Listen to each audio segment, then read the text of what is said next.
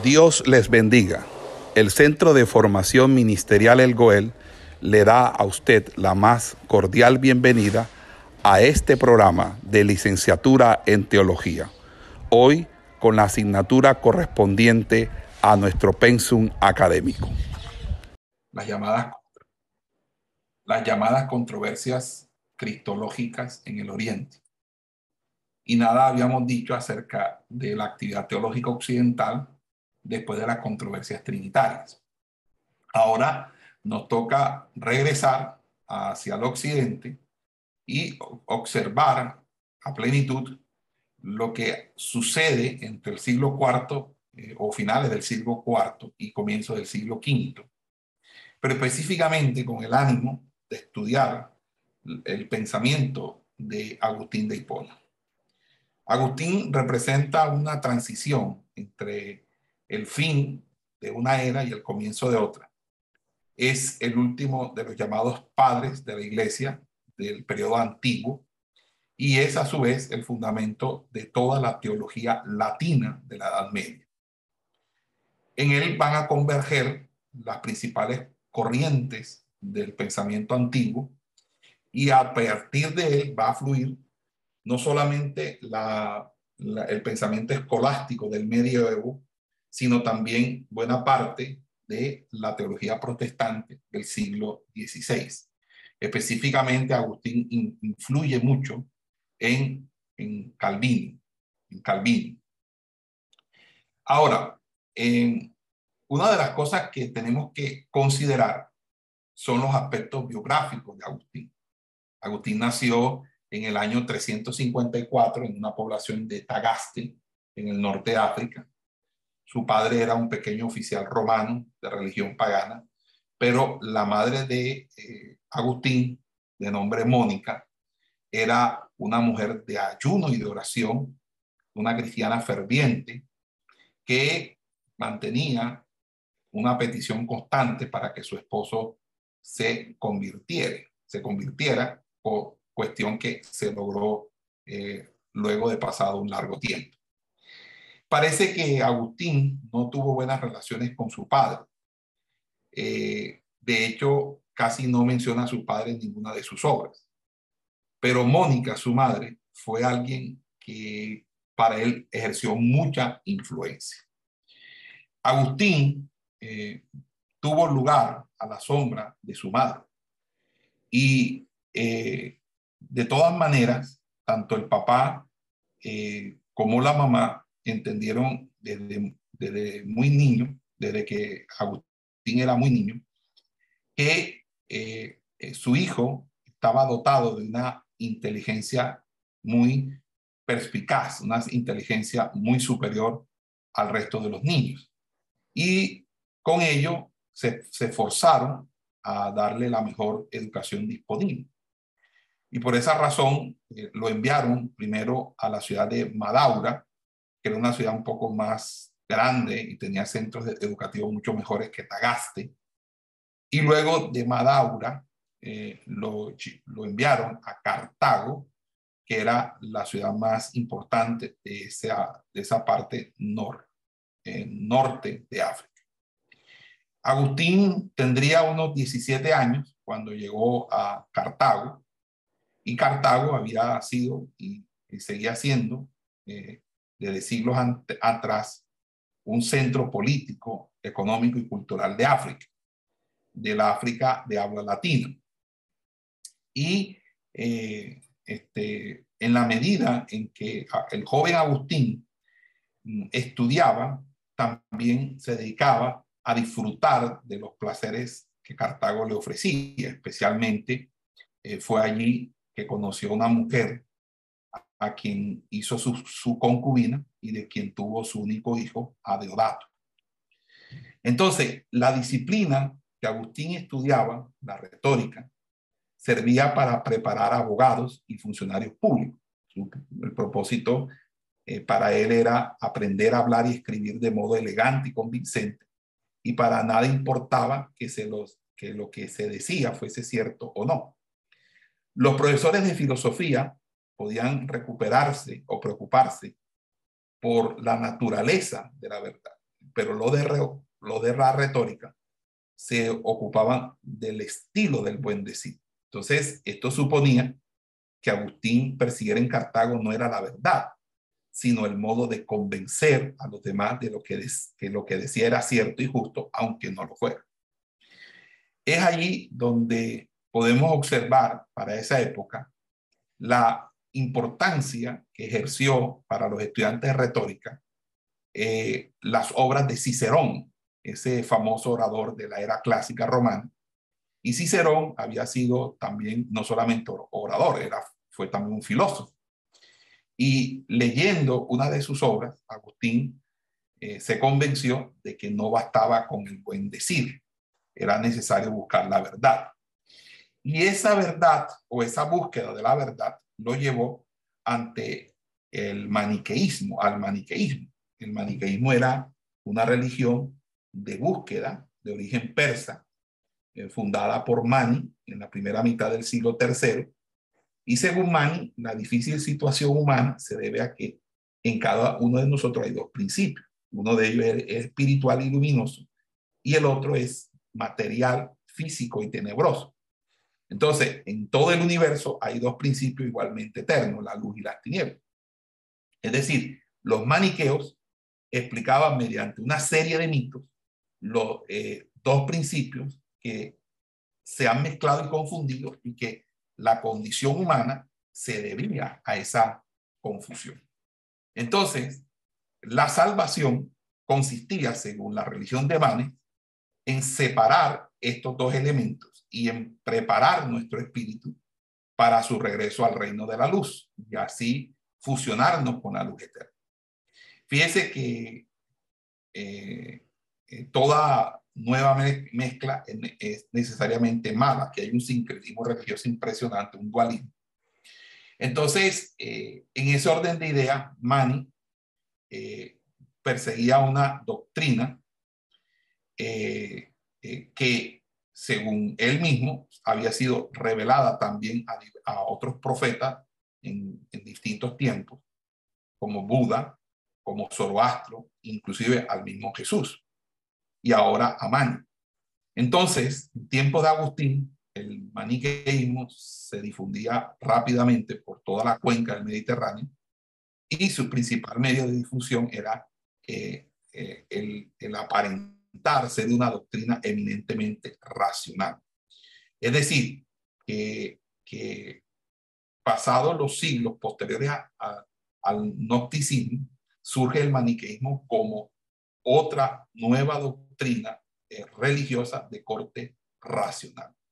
Entonces, el maniqueísmo explicaba eh, sus doctrinas eh, sobre la base de observaciones astronómicas, lo mismo que hacía el gnosticismo anterior.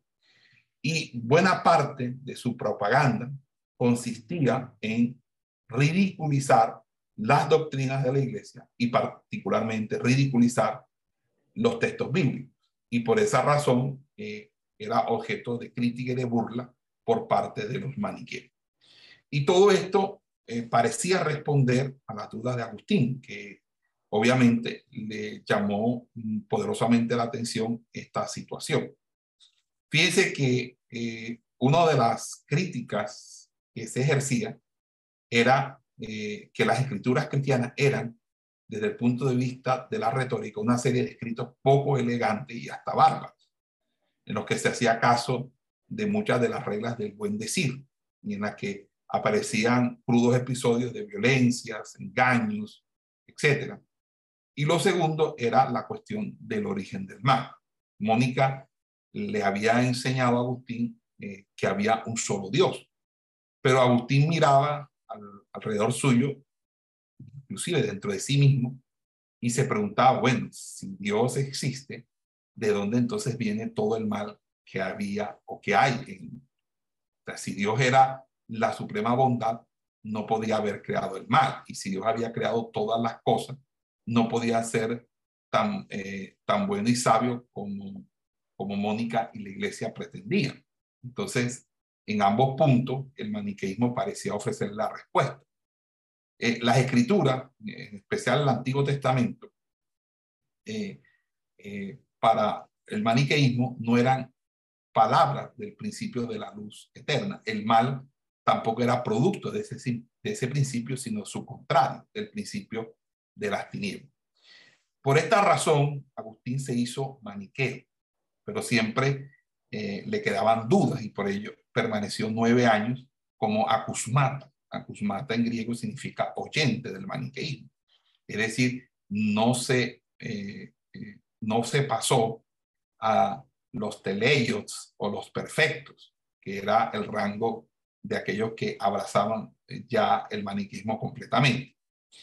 En las reuniones de los maniqueos se expresaban dudas y eh, se trataba de hacer como una especie de mesas redondas donde eh, en, el centro había un sabio, alguien que dirigía, y, en la medida en que salían preguntas, este hombre eh, que era designado como el, sabio respondía. había uno de estos sabios, el más importante, de nombre Fausto, que se decía que Fausto lo sabía todo, por lo menos eh, siempre tenía una respuesta para todo. Cuando eh, por fin eh, Agustín pudo llegar a, hablar con él, a, a, estar en una de esas reuniones para saber cómo Fausto le iba a responder o qué iba a responder Fausto, entonces Fausto a los ojos de Agustín resultó ser un necio, cuya ciencia no era mayor que la de los otros maestros del, mismo maniqueísmo. Y eso lo desilusionó completamente. Y Agustín decidió llevar su búsqueda de la verdad por otro rumbo. Entonces, eh, eh, también eh, se dio cuenta que los estudiantes cartaginenses, los estudiantes que se encontraban allí en Cartago estudiando con, eh, no se, el maniqueísmo, no se comportaban, no tenían una buena, una buena estructura ética. Y eso también fue otra de las cosas que lo, lo eh, defraudó. Y por tanto, él agarró su maleta y se fue a Roma. Pero cuando llegó a Roma, eh, se dio cuenta que los estudiantes romanos se conducían mejor, no le pagaban y por esa razón se trasladó a Milán. Es decir, que aunque los estudiantes de Roma eran mejores estudiantes, igual no podía tener manutención porque no le pagaban las clases. Entonces él se trasladó a Milán donde estaba vacante una posición como maestro de retórica para él asumir ese puesto. En Milán, cuando llega Agustín a Milán, él se hace neoplatónico. Ok, entonces vamos aquí al tablero y vamos a ver aquí algo. No sé si los hermanos alcanzan a ver.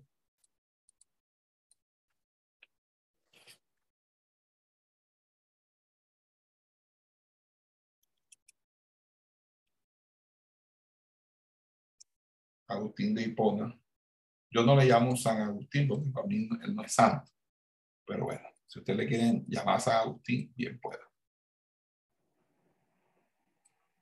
Agustín de Hipona, eh, primero fue un retórico. ¿Ok? Un retórico.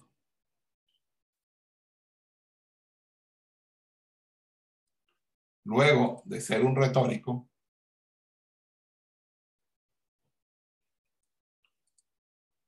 se convirtió en un maniqueo.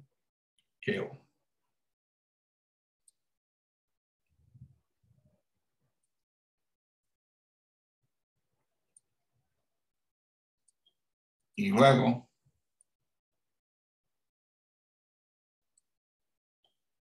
se convirtió, además de un retórico, un maniqueo, se convirtió luego a un neoplatónico. Entonces miren la travesía de Agustín de Hipona. Si alcanzan a escuchar, a ver. Okay. ¿Qué pasa eh, eh, aquí? Bueno, entonces, cuando fue un retórico,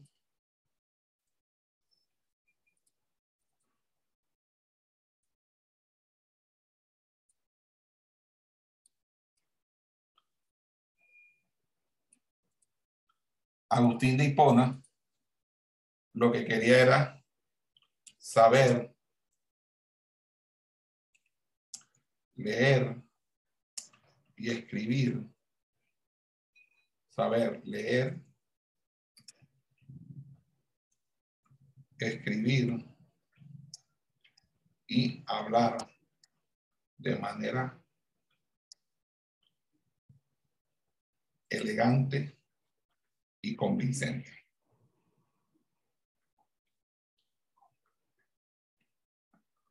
¿Ok?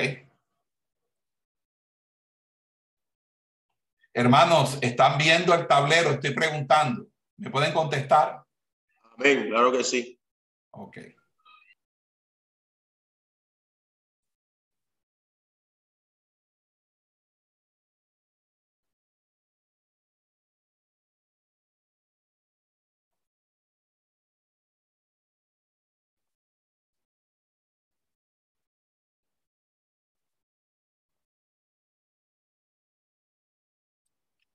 Como maniqueo, él eh, se cuestiona o se pregunta por el origen del mal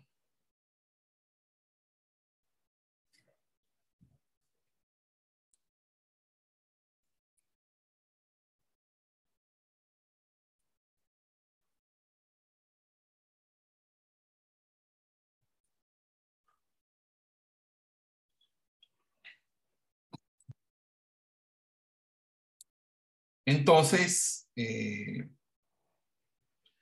Agustín, como decía, se hizo neoplatónico y el neoplatonismo, el neoplatonismo era una doctrina muy popular en esa época. Eh, era el neoplatonismo era tanto una, una doctrina como una disciplina.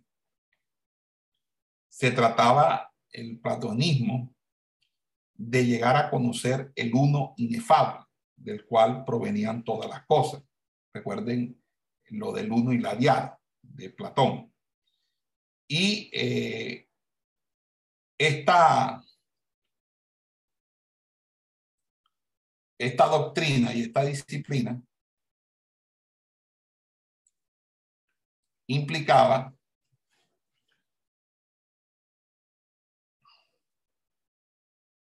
estudio, meditación,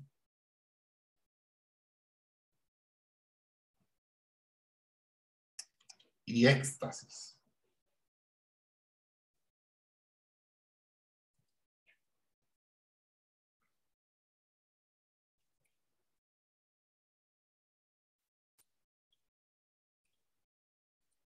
¿Ok?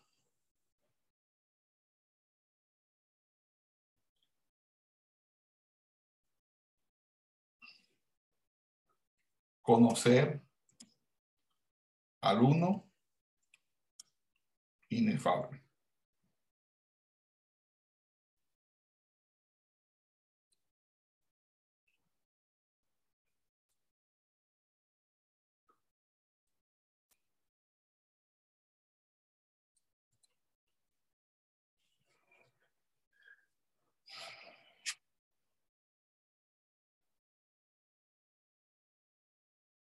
Entonces, en contraste con el maniqueísmo, eh, el neoplatonismo creía que había un solo principio de cual provenía toda realidad. Y esa realidad eh, provenía mediante una serie de emanaciones, como unos círculos concéntricos que se producen cuando una una piedra cae en una alberca y forma un oleaje. De tal manera que las realidades que se aproximan más a ese uno son superiores y las que más se alejan de él son inferiores. Entonces, el mal no proviene de un principio distinto del uno inefable, sino que consiste en apartarse de ese uno. Entonces, aquí el mal es apartarse del uno.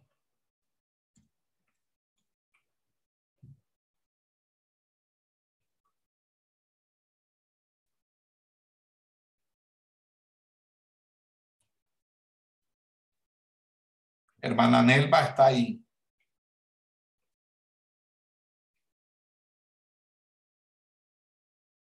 Aquí estoy, pastor. Ok, muy bien.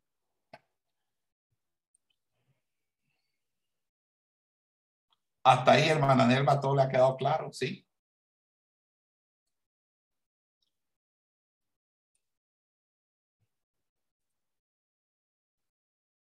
Bueno, sí. Entonces, en la medida que se va apartando del uno y empieza uno a dirigir la mirada y la intención hacia la multiplicidad que viene siendo el mundo material infinito. Pareció que esto convenció a Agustín en cuanto al, al, origen del mal. Y desde esta perspectiva era posible afirmar que un solo ser de infinita bondad era la fuente de toda la creación, sin con ello negar eh, que existe el mal y que el mal está en ello. Entonces el neoplatonismo le permitió a Agustín concebir a Dios y el alma en términos menos materialistas de los que había aprendido con los maniqueos. Pero a él le quedaba otra duda con respecto a la Biblia, y era cómo podían las escrituras, con su lenguaje rudo y sus historias de violencia, rapiña, muerte, asesinato, violación, ser palabra de Dios. Y ahí donde eh, Agustín tiene un... Eh, tiene una, una experiencia, pues, eh, había para esa época en Milán un famoso maestro de la palabra y excelente orador y predicador, que era el Ambrosio de Milán. Y como Agustín era en Milán profesor de retórica, pues asistió para escuchar eh, su discurso, aunque realmente su propósito no era escuchar el discurso, más bien escuchar la manera como eh, Ambrosio daba ese discurso. Y efectivamente, eh, él consideraba que si Ambrosio era famoso orador, esto tenía que estar asociado o deberse al uso de la retórica. Entonces, por, por ese motivo, por motivos puramente profesionales, fue eh, a la iglesia repetidamente a oír la predicación de Ambrosio. Pero en la medida que él iba prestando atención a, más a, lo que decía Ambrosio en sus, en, en sus mensajes, que los, que, que, los errores su retórica, eh, eh, se dio cuenta Agustín que Ambrosio utilizaba el método alegórico en la interpretación de muchos de los pasajes en los que Agustín había encontrado dificultades interpretativas. Y ese método era perfectamente aceptable en la ciencia retórica que estudia Agustín.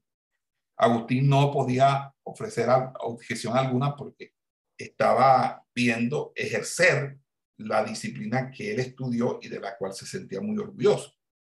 Pero fíjense que eh, lo que estaba haciendo Ambrosio eh, era mostrarle eh, al maestro de retórica Agustín la riqueza y el valor de la escritura. Y a partir de entonces, todas las dificultades intelectuales le quedaron a él vencidas. Pero había otras. Agustín no iba a hacerse cristiano a medio. si él, si, desearía aceptar la fe de, de, su madre, lo haría de todo corazón y se, y se iba a dedicar la vida entera. Y debido al ejemplo monástico, así como a su propia formación neoplatónica, Agustín estaba convencido de que debería renunciar a su carrera como maestro de retórica y a todos los placeres sensuales. Y este último punto era la dificultad principal que detenía a Agustín. Según él mismo nos cuenta, su oración constante era, dame castidad y continencia, pero no demasiado pronto. Es decir, eh, dame un tiempo para yo recuperarme. Pero sí estaba decidido a hacerse cristiano, pero todavía no. Y eso pues lo vamos a observar cuando él redacta las confesiones. Entonces, ya él entendía que no había objeciones intelectuales, que ya no podía oponerse a esa lucha contra Dios consigo mismo y que obviamente ya eh, había, había avanzado y había cedido. De todas maneras, eh, y en, él empezó a recibir eh, noticias de que neoplatónicos famosos y maestros de la retórica famosa eh, se habían convertido. Y uno de ellos era el famoso filósofo Mario Victorino, que había traducido al latín las obras de los neoplatónicos que Agustín tanto apreciaba y que un buen día se presentó en la iglesia de Roma para hacer profesión pública de su fe cristiana. Entonces, cuando Agustín supo que además de eso, eh, eh, y lo, supo de, de, dos amigos altos funcionarios que habían leído la vida de San Antonio, escrita por Atanasio, que habían dejado todos sus cargos y sus honores para dedicarse a una vida semejante. Y en ese momento, no pudieron, no pudiendo tolerar la compañía de sus amigos, huyó al huerto. Y ahí es donde precisamente comienza su experiencia la experiencia de su conversión. Entonces, quisiera eh, decirles que Agustín comenzó a dar los pasos necesarios para poner por obra su decisión. Entonces, fue cuando eh, solicitó ser bautizado, se arrepintió y fue el mismo Ambrosio eh, quien lo bautizó, renunció como maestro de retórica y decidió junto con un grupo de amigos y llevándose a su madre, regresar nuevamente al norte de África para dedicarse a la vida de monje, a la vida contemplativa. Mónica le había acompañado en todos sus viajes, pues eh, había quedado viuda y ahora Mónica se había dedicado, su madre, eh, eh, por entero a, a, la vida religiosa y a cuidar de su hijo. Pero algún tiempo antes, por la insistencia de su madre, Agustín había despedido a la concubina con quien había vivido varios años y cuyo nombre ni siquiera menciona y se había quedado con Adeodato, que es el hijo que tuvo con esa concubina. Entonces, junto a Mónica, Adeodato y otros amigos, eh, se fue Agustín hacia África y precisamente eh, llegando en el puerto de Hostia, Mónica enfermó y murió y Agustín quedó completamente devastado con la muerte de su eh, benemérita madre. Y eh, eh, en ese sentido, no, no pudo viajar Agustín, sino más bien que se quedó por varios meses en Roma para retomar ese viaje. Cuando por fin llegó a Tagaste, Agustín vendió la mayor parte de sus propiedades, le dio el dinero a los pobres y se dedicó a la vida retirada en compañía de a Deodato y sus amigos. Eso básicamente es lo que podemos decir de eh, Agustín de Hipona. Ok. Eh, lo otro es que eh, cuando nosotros vemos este itinerario de vida, nos damos cuenta que es necesario para poder entender la, el pensamiento de, de Agustín, es necesario eh, que nosotros podamos eh, entender un poco la biografía de Agustín. Eh, mañana continuaremos este, esta enseñanza porque vamos a entrar ya al pensamiento de Agustín de Hipona. Por ahora quisiera que se investigaran sobre el maniqueísmo, el neoplatonismo y sobre eh, el, estudio de la retórica en los tiempos de Agustín. Esta sería nuestra investigación o lo que deberían ustedes consultar para el día de mañana. Vamos a dejarlo hasta por hoy, hasta aquí. Esperamos que este estudio haya sido de bendición para su vida y ministerio. A Dios sea la gloria. Este es el Ministerio El Goel, vidas transformadas para cumplir el propósito de Dios.